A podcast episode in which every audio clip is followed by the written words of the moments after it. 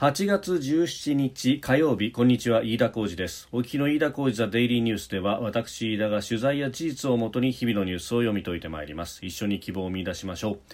え今日取り上げるニュースまずは新型コロナウイルスに関して緊急事態宣言を13の都府県に拡大そして期間も9月12日までと、えいうことを専門家の分科会で、え了承されました。えー、今後ですね、今日の、まあ、午後夕方に政府対策本部が開かれまして、そこで正式に決め決めると。で、その後、菅総理大臣が記者会見を行うということ。昨日のリークからいつもの流れという感じになっております。それから、アフガニスタン情勢について、えー、タリバンが政権を掌握したということであります。週末には電光石火のごとく、えー、首都カブールを陥落させたということがありました、えー、アメリカのバイデン大統領は16日これに関して演説を行いました。アメリカ軍の撤収を堅持する方針を示したということであります。えーまあ、アフガニスタンでのアメリカ軍の任務というものは国家の建設あるいは中央集権的な民主主義の構築ではないと、えー、強調しまして8月末予定のアメリカ軍の撤収を正当化したということです、まあ、ただ、タリバンのカブール制圧のそのスピードについては、えー、我々が想定したよりも早かったということで戦況についての見通しが甘かったということを認めております。まあ、現地の報道ではあインテリジェンス情報機関からのさまざまに上がってくるものに関して、えー、あまり参考にしなかったんじゃないかというようなことが批判的にも伝えられているところです。えー、それから大雨が続いております九州あるいは四国そして中国地方というところでありますが、えー、この影響で広島と山口にあります2つの工場を、えー、稼働停止にするとえ、自動車大手マツダが発表しております、えー、設備に被害はないということなんですけれども従業員の方々の、まあ、出勤等々安全の確保というところを優先したということです。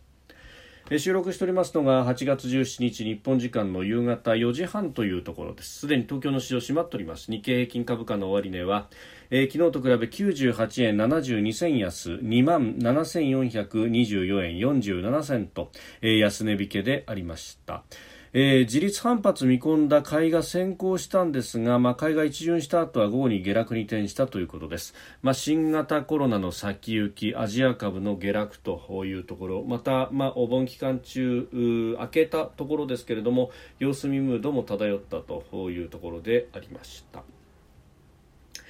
えー、さて新型コロナについてですが、まあ、これも昨日もそして前々からお伝えしております、えー、新型コロナとそれからアフガニスタンと、まあ、この2つのニュース昨日と全く変わらないというところですけれども、えー、昨日もお伝えした通りですね、えー、緊急事態宣言の延長そして7府県追加ということが了承されました、えー、またまん延防止等重点措置も10の県を加えるということで、えー、あります。まああの感染が広がってきているということが理由になっております、まあ、PCR 検査の陽性者が増えてきていると、まあ、それに比例して、えー、重症者の数も増えていると。まあ、あの特にこの PCR 陽性が増えるとそれとリンクして、え、重症者の数も増えるというのは、まあ、これはコロナウイルスの最初の頃から、え、言われていてだからこそ PCR 陽性者、市中の感染者というものを減らさなくてはいけないと。でなければあ病床が逼迫してしまうということが前々から言われておりました、えー、当然ながら1年半前からですねこれが言われていたので病床の確保というものであるとかあるいは、えー、軽症者を病床から、えー、移動させるなりということも、まあ、視野に置きながらですね、うん、効率的な使い方というものをしないといけないと、まあ、そのあたりが、えー、どこまでできていたのかということに関しては検証が必要だとも思いますしまたその辺のこう懐疑的なところというものも、えー、政府の対策とにかく外に出るなと動くなというふうに、まあ、自粛自粛というふうに出てきたところに対しての反発というものがこの1年半経ってだいぶ、えー、広がってきているというようなことが見て取れます。まあ、それを焦ったのかですね、えー、この分科会の中では個人の行動制限に法整備をというようなことを複数の専門家から、えー、そうした提案があったということを、えー、今日会議終了の後に、えー、西村経済再生担当大臣が明らかにしたということであります。まあ、あの立法に踏み込んでくるということそのものは、まあ、かなり思い詰めての発言であろうなということも思うところでありますで他方ですね、まあ、こういった発言があるというのは政治の方にある意味ボールを預けるというような形になるそれをですね、えー、クローズドで行われていた会議にもかかわらずそれが終わった後に軽々に、えー、記者団に言うということは、まあ、これがですね発言者とのすり合わせのもとでやるんであれば、えーまあ、まだわかるところですが、まあ、あのどうだったのかというのは真相は明らかになっておりませんけれどもあの西村氏は会議が終わった後に記者団に対して、まあ、話したということでそれが見出しとして立って、えー、報じられております。うんまあ、あのこれ、試験の制限等々が絡むということにもなりますし憲法問題にもなってくるということであります。実際にこれを動き出そうとすると、えーまあ、政治的なコストも相当関わることでもあると、まあ、私はですね、えー、前々からきちっと法整備をした上での、えーまあ、ロックダウンがしたいんだったらロックダウンをするということをしなければいけない。ただし、え、そこには、まあ、厳しい海外との比較等々も含めてですね、え、費用対効果というものの見積もりはきちんとしなければならない、え、今みたいにですね、あの、やれ居酒屋が悪いとかやれ今度はデパートだとかですね、まあ、根拠薄弱な中イメージで、え、人が集まっているところを叩くと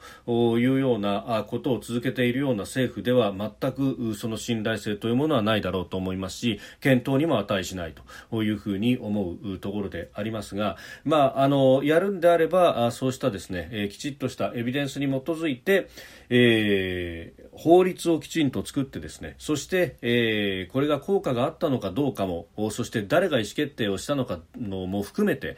えー、きちんと事後の検証に耐える仕組みというものを作れば、えー、それはあいいんだろうと思うんですが何かですね、えー、個人の行動制限で法律を変えるのであるというような、えー、このまたイメージでこわもてのイメージばかりが、えー、外に向かってリークのような形でポロポロと、まあ、今回これリークではなく公然と記者団に対して言い放ったようですから、えー、リークとは違いますけれども、まあ、こういったあある意味完全なオフィシャルではないと。会見でもありませんし、えー、オフィシャルではない形で、えー、じわじわと漏れ伝わるようにですね国民に対して漏れ伝わるように、えー、試験の制限というものが出てくるというのは甚だ危うい状況であろうというふうにえ思うところで、え、あります。えー、それからですね、あのー、報道各社報じてますが百貨店などへの入場制限を強化するというようなこともアイディアとして出てくるようであります、えー、これは東京都の方がですね、え、そうしたあ措置を取ると、えー、定員を明確化して、まあ、カウンターをつけてですね、えー、自動カウンターをつけるなどして入場制限を強化する方向で調整しているということだそうです。あのー、これもですね、まあ、特に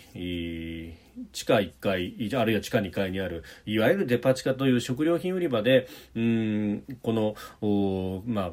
感染者が多く発生しているとクラスターが多く発生しているということが、まあまあ、前々から言われております。ここでも申し上げた通り、えー、1日4000人、5000人という PCR 陽性者が出る中で、えー、2週間、3週間の間で300人ほどが出てきたということをもってですねここが感染源であるというふうに、えー、半ば断定するような形で、えー、特に地下1階、地下2階の食品売り場なんだというようなことを言うというのは、まあ、あのエビデンスのようであって全くエビデンスではないと私は思うわけでありますしし、えー、またですねじゃあこの百貨店のじゃデパ地下と呼ばれる、えー、食料品の売り場で、えー、どういった形で、感染が広まるんだろうということをこれをですねあの科学的に検証してみるとあの売り場そのものでのじゃあ感染がどのぐらいあるのかということは、まあ、もちろんこれなかなかあのエビデンスも取りづらいというところもありますがありますがえー、売り場ではマスクもきちんとしていて感染対策はしているとアクリル板だとかあるいはビニールのシートのようなもので、えー、お客さんとの間を区切ったり等々ということは、えー、きちんとしているというところであります。で、えー、よくよくですねお医者さんたちに話を聞いてみるとここでのクラスターっていうのはどうやらバックヤードで、えー、休憩の時にあのマスクを外して喋ったりであるとかあお昼ご飯を食べたりであるとか、まあ、そういったところで映るんじゃないのかという話をしていました。であるならばですねこれあのお客さんの数を制限するということにどこまで整合性があるのかというのは非常に怪しいところであるというのが1点、え、それからバックヤードが問題なんであればそれはあのバックヤードはフロアごとに、まあ、設けられているというよりは、えー、デパートの中の一つのところに集約するような形で、えー、入っていることが多いというふうにも思います。もちろん簡易的なですね例えば5分10分の休憩とかいうのであればそのフロアの休憩所というものを使うんでしょうけれども、えー、大規模なところであれば社員食堂的なものが一つあってそこで、えー、休憩をするなりということになってくると。でそこで各フロアの人たちがまあやってくるという中でじゃあどうして、えー、地下の食品売り場で特にクラスターが発生しているのかということを考えると今度はですねこれ雇用形態の問題にもなってくる可能性があると。というのも、えー、例えば医療品、えーまあ、着るものをですねの売り場であるとか、まあ、ある意味直営で売り場をこう構成しているようなところは社員さんがたくさんいるということになるそうすると、えー、職域接種が受けられるということになる一方で、えー、地下は確かにそれぞれがテナントのような形で入っていることも多いと。で、えー、そこにはあ百貨店の人が、えー、直接売ると、まあ、そういうケースももちろんあるでしょうけれども、まあ、それよりも圧倒的多数は、えーえー、まあ各テナントと契約している施設行為の方であったりとかある各テナントの社員さんなどがやると。で、えー、そこに対して、えー、出入りしているこう業者さんに対してですね職域接種が広がっているかというと、まあ、どこまで広がっているのか、まあ、それはあの社によってもバラバラなんでしょうけれども、えー、ここの、まあ、差というもので、えー、クラスターが発生しているとするならばそれはあのお客さんの問題ではなくバックヤードの問題であったりとかあるいは接種の状況であったりったりとかいうところにこそ、えー、問題があるのかもしれないと。何かやっぱり圧力をかけやすいところにかけるというですねこの、1年半ほどの体質というものが変わらずにここまで来てしまっているのではないかと、えー、納得感のある、えー、そして出口までのプロセスをきちっと論理的に説明ができるのであれば、えー、人々はおそらくは従うと思うんですけれどももうなんとなくですね贅沢は敵だ式なあイメージでもって、えー、行動制限をしようとするということは、まあ、限界に来ているとかあの自粛緊急事態宣言慣れみたいなことがですね言われますけれどもいやそもそも論として、えー、整合の取れていない政策をすることに対して、えー、慣れも何もないだろうとそこにはこう不満があると。で、えーまあ、さらにですね、えー、じゃあワクチンを普及をさせるということであればじゃあうんどこまで進んでいるのか等々ということをですね、えー、きちっと合わせて発表していけばいいのにまるでですねそれを言うと緩んでしまうとかですね、えー、精神論で、えー、来るというところで、えー、国民に対して、え、論理的な説明なく縛ることばかりをするということが、まあ、一番の不満になっているんではないかと、まあ、これも改めての話になりますけれども、えー、非常に思うところであります。えー、それからアフガン情勢についてでありますが、まあ、これもですね、あのー状況そのものというのは、まあ、昨日と変わっておらず、えー、タリバン側がすでにカブールは制圧したということでありますで、えー、各国が航空機を、まあ、出して、えー、大使館員等々を脱出させるというようなことを行って、えー、おりますがうんその中でじゃあ日本の大使館員はどうかというと、えー、ロイター通信等が報じておりますがどうやらドバイにえー、立ったというようなことが出てきております。現地17日にドバイに向けて、えー、出発をすると。でアフガニスタンの在アフガニスタン日本大使館はあ一時閉館という形になったということが報じられております、えー、何らかの形で脱出をするという形になったようであります。で他方ですねあの法人の方でインフラの整備だとかで、行ってらっしゃる方特にまあゼネコン関係とかですね、がいるということですけれども、まあ、彼らはですね、自分の身は自分で守るということで、すでに、まあ、あの緊急時のエバキュレーションプランというものは独自に持っていたということで、まあ、あの日本大使館等のヒアリングでも、まあ、独自のそのプランで、脱出をするんだというようなことを回答しているようであります。あのまあ、アフガンに、まあ、これだけのね、えー、危険地域と呼ばれるようなところに、えー、行く方々ですから当然ながらその道のプロと。で、えー、これは民間のですねあの軍事会社の方などに聞くとあの日本のそういったゼネコンであるとかあのプラント会社であるとかあるいは商社、えー、危険なところに行く人たちにはそれ相応のですね、専門のあの訓練、プログラムであるとかといういうのがあって、えーまあ、拘束された時にどうするであるとか武装勢力に襲われた時にどうするというような、まあ、かなり具体的なシミュレーションをですね、えー、やるというようなことも聞いておりますし、まあ、その中で専門家も交えた形でのエバキュエーションプランというものも、えー、作って、えー、いるということも聞いております。あの先のアゼルバイジャンとアルメニアの紛争の時なども、えー、そうしたですねエバキュエーションプランに基づいて、えー、隣の国まで、えーまあ、ランドクルーザーを走らせて、えー、逃げるであるとかですね、えー、で途中で、えー、ここで、えー、ここに協力者がいるから途中の街のドライブインのこの人に聞けばこの人が手厚く迎えてくれて、まあ、あのご飯を食べさせてくれると。で情報をここで交換をしそして逃げると。いうような。で平時からそうした訓練を繰り返してもちろんですね協力者に対しては、えー、その都度協力金というものも、えー、支払いながら、えー、やってきたと。いうようなことを聞きますので、まあ、そういったあの民間のその草の根のノウハウというものが今回は生きたのかと、まあ、まだですね無事が確認されるまでというものは、えー確たることというのは言えないわけですが、まあ、そういった形になっているようであります。でここで考えなくてはならないのが日本がじゃあ独自のですね、えー、非戦闘員の退避活動 NEO というものが、えー、できないとできるかどうかというところでありますが、あのー、まずもってですね、まあ、自衛隊がを動かそうとすると当事国の同意がないと動かせないということがあります。でこの、えー、政権が瓦解したこのタイミングというところがですね、えー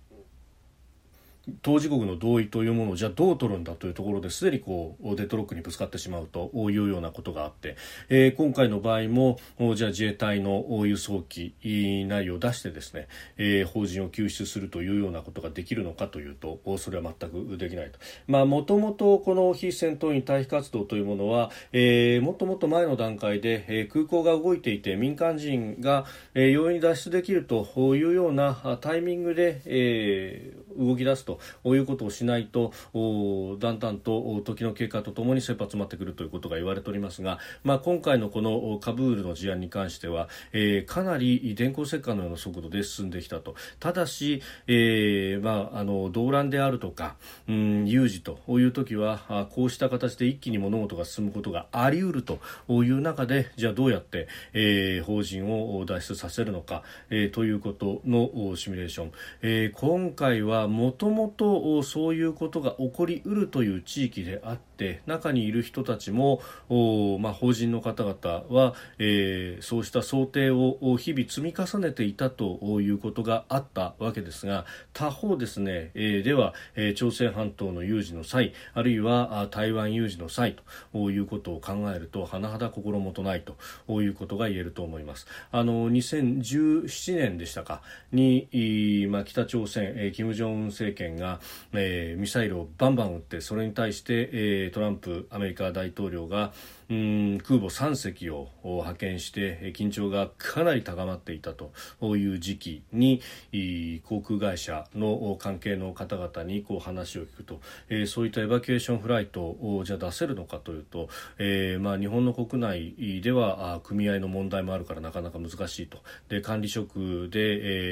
えー、クルーを作って、えフライトをするしかないけれどもそれとて、えーどこまで志願者がいるかもわからないしものすごくリスクが高いと。で他方当事国の同意がないと自衛隊はあ例えば、えー、インチョン空港であるとか金浦空港に降りることすらできないと。そして、えー、韓国政府はおそらく許可は出さないだろうというようなことが言われていると。韓国の国内で話を聞いても、まあ、プサンまで歩いて逃げるしかないのかというようなですね、えー、悲観的な話もあったぐらいであります。まあ、この国民の命を守ると、えー、在外邦人をどう輸送するかということはですねそれこそ、えー、イランイラン・イラク戦争の時のテヘラン封鎖の